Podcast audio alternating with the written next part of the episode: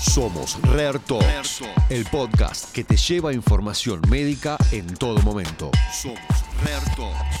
Hoy seguiremos conociendo más acerca del síndrome de quilomicronemia familiar, también conocido como FCS por sus siglas en inglés. En este episodio nos centraremos en FCS y pediatría.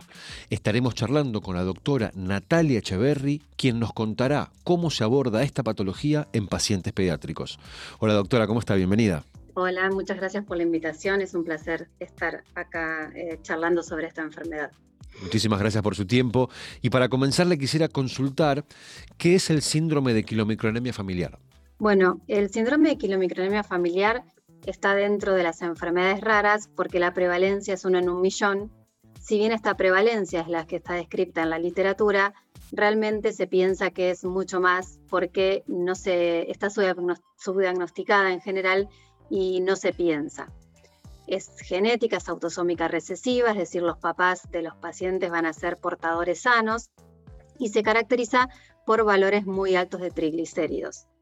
Ahora, la palabra de kilomicronemia surge porque los, kilomicrones son las primeras lipoproteínas ricas en triglicéridos que se forman en la célula intestinal luego de una ingesta de alimentos. Estos kilomicrones transportan triglicéridos y colesterol a la sangre y en el trayecto requieren de una enzima que está situada en los vasos sanguíneos para que pueda encargarse de la hidrólisis y la liberación del colesterol en los diferentes tejidos.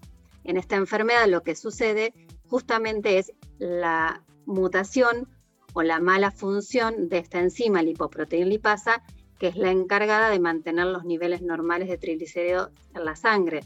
Por lo tanto, los pacientes se van a manifestar con triglicéridos elevados o kilomicrones, dependiendo la cantidad que haya en sangre. Perfecto, doctora, muy clara la explicación. Y ya pensando en el diagnóstico, ¿nos puede indicar cuándo sospechar kilomicronemia familiar en pacientes pediátricos? Bueno, como dijimos anteriormente, hay una mutación de la enzima lipoproteína lipasa que es la encargada de mantener los valores normales de triglicéridos en sangre. Entonces, con un laboratorio de sangre, un perfil lipídico, los valores que nos van a hacer sospechar esta enfermedad tienen que ser de triglicéridos superiores a 880 miligramos por decilitro u 8 gramos litro según en qué medida se informa el laboratorio. Si bien son valores que son muy altos incluso para la población de adultos, en pediatría los valores normales son eh, considerados eh, hasta 110, dependiendo la edad, miligramos por decilitro y no más de 130 miligramos por decilitro. Clarísimo. Y en el consultorio, ¿cómo se presenta el paciente en la consulta? Bueno, eh, esta enfermedad en realidad se puede manifestar desde el nacimiento y puede presentarse desde un hallazgo en el laboratorio, porque el paciente concurre a sacarse sangre para algún otro estudio, siendo en este caso asintomática, o con diferentes manifestaciones que van a ser entre leves y graves. El lactante, por ejemplo, se puede presentar con síntomas asociados a la hiperviscosidad que genera tener los triglicéridos tan elevados, llanto intenso, vómitos y lo más grave es la convulsión. Eh, pueden tener abdominal, rechazo al alimento. Después, em, Hoy por hoy en pediatría, en los lactantes se usa un control de rutina oftalmológico de, fondo de ojos en la edad de tres meses aproximadamente. Y ahí un hallazgo puede ser la lipemia retinalis, que lo ve el oftalmólogo, y eso es la traducción del suero lechoso eh, a través de los vasos de la retina.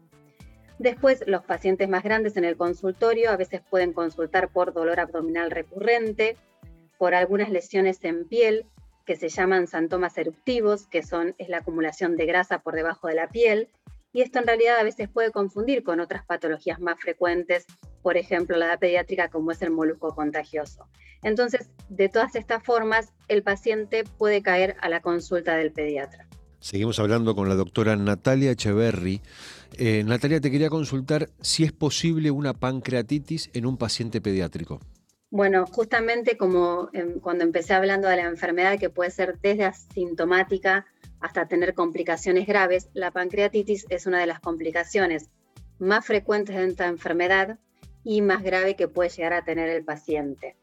Em, si bien em, el, paciente puede tener formas leves de pancreatitis, ese dolor abdominal recurrente, si se acompaña de náuseas, vómitos y extensión abdominal, el pediatra tiene que sospechar que puede estar complicando con una otra cosa.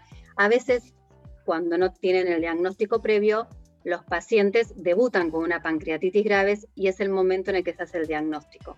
Y otra característica que va a tener la pancreatitis en estos pacientes que tienen síndrome de quilomicronemia es la recurrencia de la misma es decir, van a ser pancreatitis a repetición. Lo más grave que tienen estos pacientes, en los casos donde la pancreatitis no responde a, bajarle los triglicéridos cuando se internan con el ayuno y un suero, el paso siguiente es la plasmaféresis, que es lo único que ayuda al paciente a mejorar la pancreatitis cuando se logra bajar la cantidad de triglicéridos que tienen en sangre. Y para continuar pensando en el consultorio, ¿Cómo hace el pediatra en la consulta si quiere diagnosticar al paciente?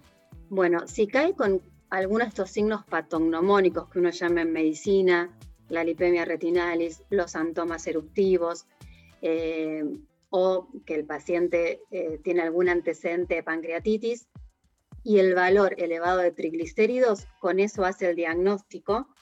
Y lo que nos ayuda a confirmar eh, esto es cuando uno de estos pacientes le hace una dieta con restricción de grasas, muy restringida en grasas, un 10 a un 15% del valor calórico total que el paciente requiere, los triglicéridos bajan.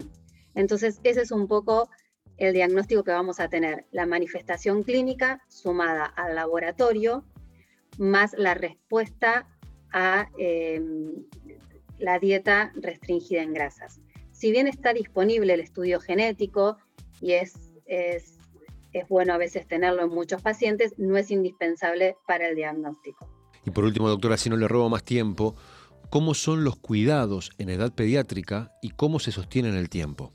Bueno, el tratamiento, como recién mencioné, es la restricción de grasas. Cuando uno habla de dietas 0% grasas o con restricciones estrictas de grasa, habla que el paciente tiene que consumir entre 10 a 15% del valor calórico total que está estimado para la edad del paciente.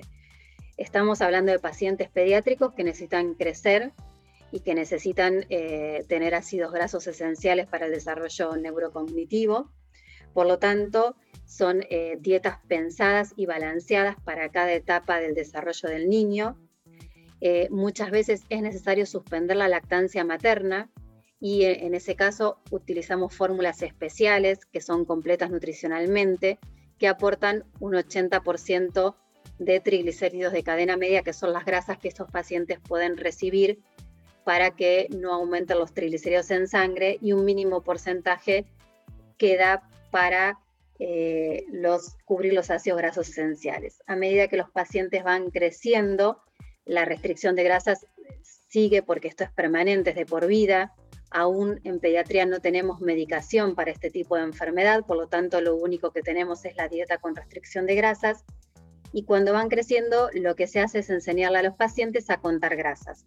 Por ejemplo, esa restricción de grasas corresponde, por ejemplo, para un paciente de 10 años a 20 gramos de grasas por día y el paciente debe aprender a contar la cantidad de grasas para ir sumando y llegar a los 20. Esta restricción, a diferencia de otras enfermedades, se restringe en todo, grasas buenas, grasas malas. Es el total de las grasas que tienen que ser 20 gramos, eh, lo cual implica mucha educación, y eh, mucha contención familiar y un seguimiento bastante estricto con un pediatra especialista en nutrición, más algún especialista en la parte de alimentos, como son las licenciadas o licenciados en nutrición, que ayudan a armar este tipo de dietas. Doctora, perfecto. La verdad que nos ha explicado de manera muy didáctica este, un tema bastante complejo y es muy interesante conocer la perspectiva desde la pediatría, así que le agradezco muchísimo por, por su tiempo. Bueno, no, muchas gracias por la invitación. Será hasta la próxima, doctora. Muchas gracias. Hasta la próxima. Seguinos en nuestro canal de Spotify para recibir información médica acerca de enfermedades poco frecuentes.